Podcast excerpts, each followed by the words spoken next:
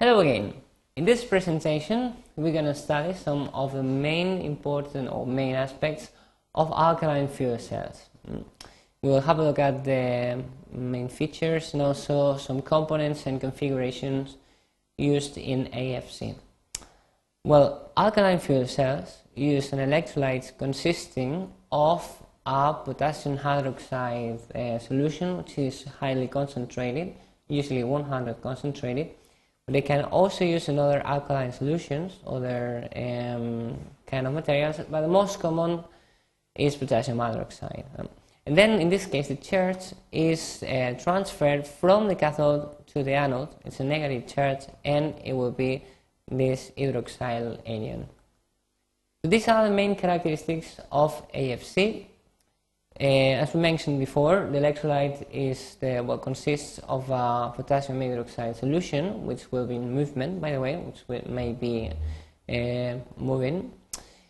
And the working temperature of these fuel cells um, is still quite low. It ranges from 65 to 200 degrees, which is still quite low compared to other fuel cells. Again, a charge transfer will be carried out by this uh, anion, by the hydroxyl, and it still requires um, a very, very pure hydrogen stream for its use at the anode. Mm? So we have to deal with some problems related to evaporation of water, um, and again, because we use very low temperatures, we will need to use very pure, well, very um, expensive catalysts like platinum materials.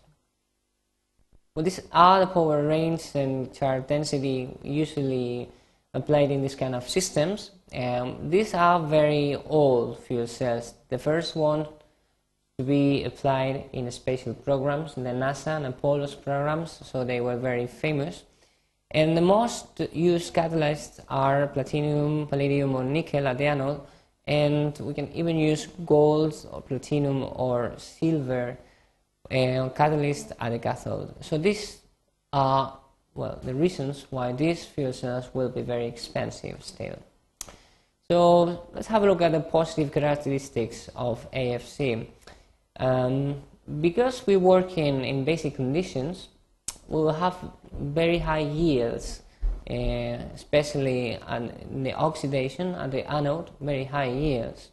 And we will be able to use very different uh, electrocatalysts.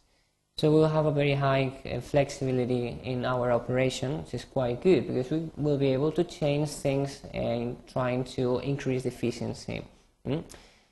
They're still working at very low temperatures, so it's good because we will be able still to use mm, not very expensive materials, not very resistant materials. This is positive as well. And the design will be very compact. We'll see later on that these were the first fuel cells used in the special programs. We still have some drawbacks. So I mentioned before, we'll have to, uh, will be required to use very pure hydrogen in the anode um, because the catalysts that we will use are very sensitive to poisoning. So this is, this is negative. Mm? Again, the temperature is not low enough to avoid problems used when we're trying to use these systems in portable applications. So maybe proton exchange membranes fuel cells are more suitable for this kind of applications. It's something that could be discussed. The most important, um, these systems uh, require that the electrolyte is probably is going to be lost because we said that it's the, a solution, not a solid and then we will probably have or probably need to have a system to recover this electrolyte which will be lost. So this is an important drawback.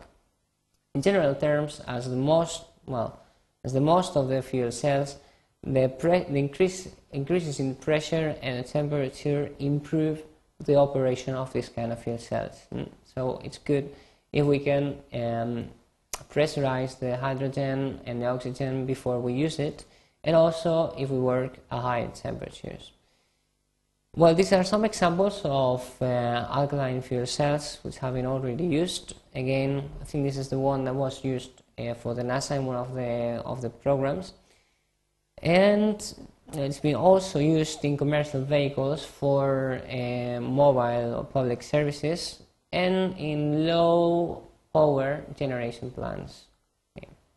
Well, as a conclusion, I think alkaline fuel cells are again the first fuel cells to be commercialized, well, to be used in practical applications, especially for the NASA in well their uh, special programs even in the 60s and they show very good electrochemical yields especially in the oxidation but we still have a lot of problems related to the fact that the temperature is quite high not so high as in other applications but and because the electrolyte may be lost because it won't be solid it will be liquid so thank you very much for your attention. I really hope you enjoyed this one and hope to see you again in other modules of this course.